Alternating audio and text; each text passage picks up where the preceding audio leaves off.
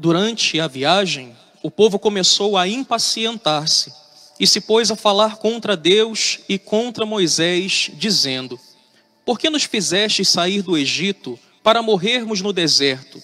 Não há pão, falta água e já estamos com nojo desse alimento miserável, dizia o povo de Israel, murmurando e praguejando contra Deus.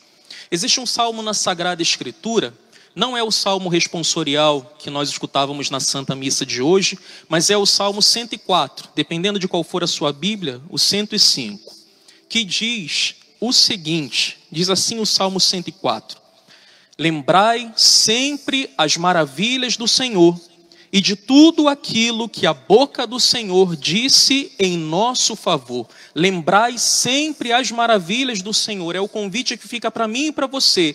E o convite do salmista ao qual Israel não ouviu e não acolheu.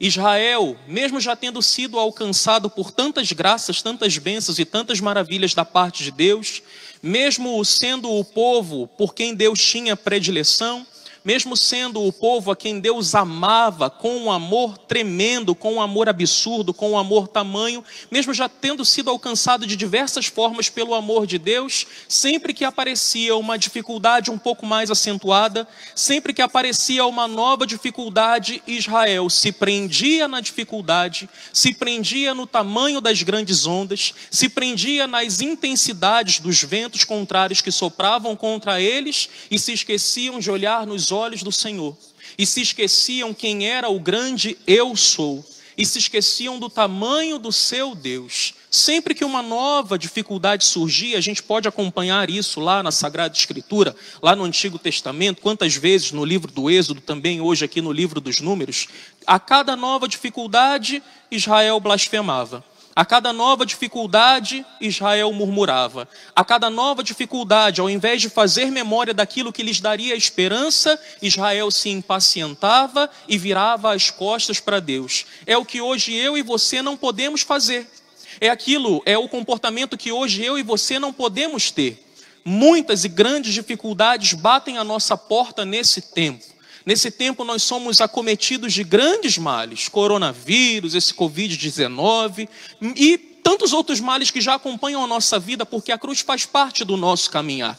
Quantas e quantas dificuldades se apresentam a nós, e nós devemos, no momento em que elas se apresentarem a nós, como de fato estão se apresentando nesse tempo, devemos nos lembrar da palavra do salmista e lembrar sempre as maravilhas do Senhor recordar sempre os seus grandes feitos e tudo aquilo que o Senhor fez como benefício a nós. Eu tenho certeza que, tal como eu, se você olhar para trás, se você olhar para a sua vida, você vai ver quantas e quantas e quantas vezes que o Senhor te deu livramento. Quantas e quantas vezes você já estava já com o seu pé na sepultura, você já estava com a sua sentença de morte já dada e o Senhor foi lá e revogou essa sentença. O Senhor foi até lá e, porque te ama, ele fechou a boca do leão, ele expulsou o dragão e te concedeu vitória. Quantas e quantas vezes? Então, no momento em que a dificuldade se apresenta a você, tenha a coragem de olhar para o tamanho do seu Deus e fazer memória dos grandes feitos do Senhor na sua vida. Não houve um momento em toda a sua trajetória que o Senhor ele tenha te ignorado. Não houve um só momento em toda a sua vida que o Senhor ele tenha simplesmente te abandonado e virado as costas para você, mas em todos os momentos estava o Senhor ali ao seu lado. Em todos os momentos estava Deus ali a te favorecer, e você só não sucumbiu e você está vivo hoje, claro, com todas as suas dificuldades, com tudo aquilo que continua acontecendo, você hoje só está vivo porque o Senhor permaneceu ao teu lado a te livrar e a te abençoar. Então, no dia de hoje, você é convidado a lembrar sempre as maravilhas do Senhor e não fazer como o povo de Israel, que, mesmo já tendo sido alcançado pelo Senhor, mesmo o Senhor já tendo liberado tantos benefícios sobre Israel, aquele povo murmurava. Quando o povo, nós sabemos disso, estava lá preso no Egito, nas mãos do Faraó, Deus levanta Moisés para resgatar aquele povo. Quando o povo está caminhando pelo deserto e sente fome, o Senhor os alimenta. Quando o povo sente frio, o Senhor os aquece. Quando o Senhor, quando aquele povo sente calor, o Senhor vai lá e se compadece dele e lhes traz um refrigério. Quando o mar se colocou no meio do caminho e a sentença de morte estava dada, o Senhor revoga essa sentença e abre o mar para aquele povo passar. E o povo, mesmo apesar de tudo isso, virando as costas para o Senhor, blasfemando e não se lembrando que ele era o grande eu sou. Tomemos cuidado e não nos comportemos assim. Porque o próprio Senhor diz para mim e para você no Evangelho que se não acreditais, palavras do Senhor, se não acreditais que eu sou, morrerei nos vossos pecados. Eu sou. Lembra lá da passagem da sarça, aonde Moisés ele tem aquele encontro magnífico com Deus e Deus manda Moisés ir até o Egito, ir até o faraó e então falar lá, conversar com o faraó para que ele liberasse o povo a quem Deus amava. E aí Moisés pergunta para Deus: "Tá, eu vou para lá, eu vou chegar lá, eu vou chegar diante do faraó e eu vou dizer o que para ele? Diga para ele: Eu sou enviou-me a vós. Precisamos nos lembrar de que eu sou, o nosso Deus está ao nosso lado.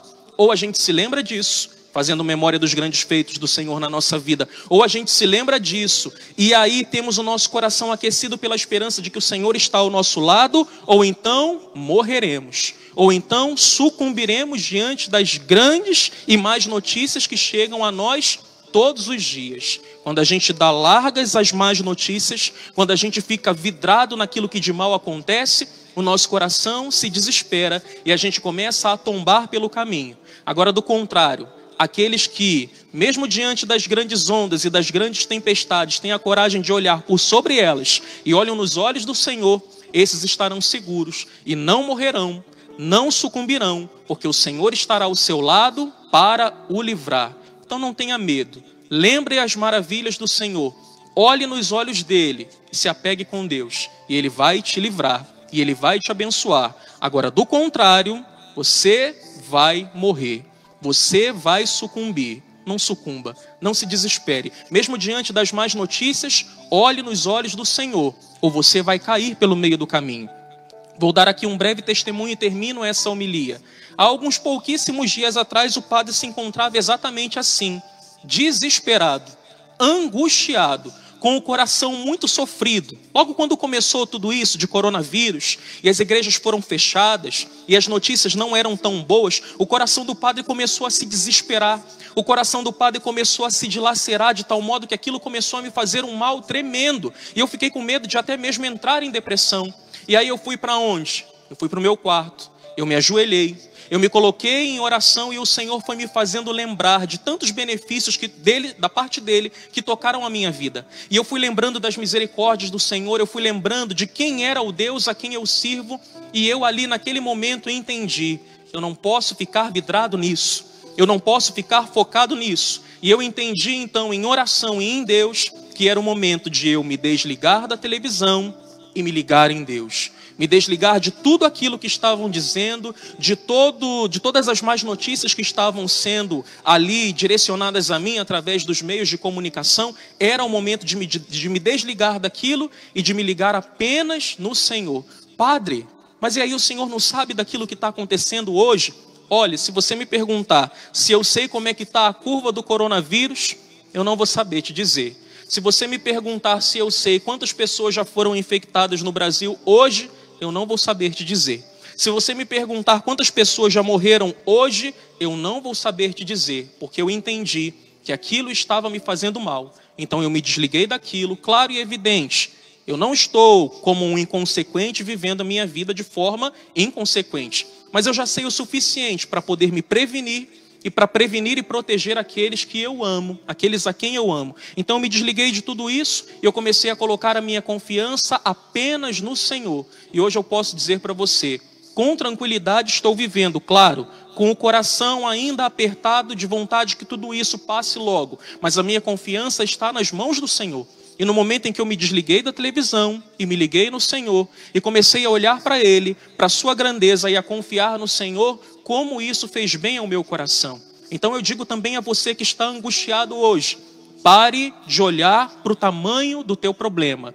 Pare de ficar dando ouvido para as grandes más notícias que são dirigidas a você. Se desligue de tudo isso e se ligue no Senhor. Tenha a coragem de desligar um pouquinho a televisão Tenha a coragem de se desligar um pouquinho de tudo isso e se ligue no Senhor, e sendo Ele o teu grande Deus, Ele vai te livrar, Ele vai te libertar, e nem o mal vai te tocar, é claro, tal como eu dizia, você já sabe o suficiente para se prevenir e se proteger. Então, se desligue um pouquinho disso e se ligue na grandeza do seu Deus. Confiando em nosso Deus, como nós cantávamos lá no nosso cerco de Jericó no ano passado, confiando em nosso Deus e em seu eterno amor, não seremos abalados, não seremos confundidos, não seremos destruídos. Se deixe conduzir pelo Senhor e mal algum vai te tocar. Agora, se você começar a olhar para o tamanho do problema, você vai murmurar contra Deus, você vai se abater e você vai ser destruído. E morrereis,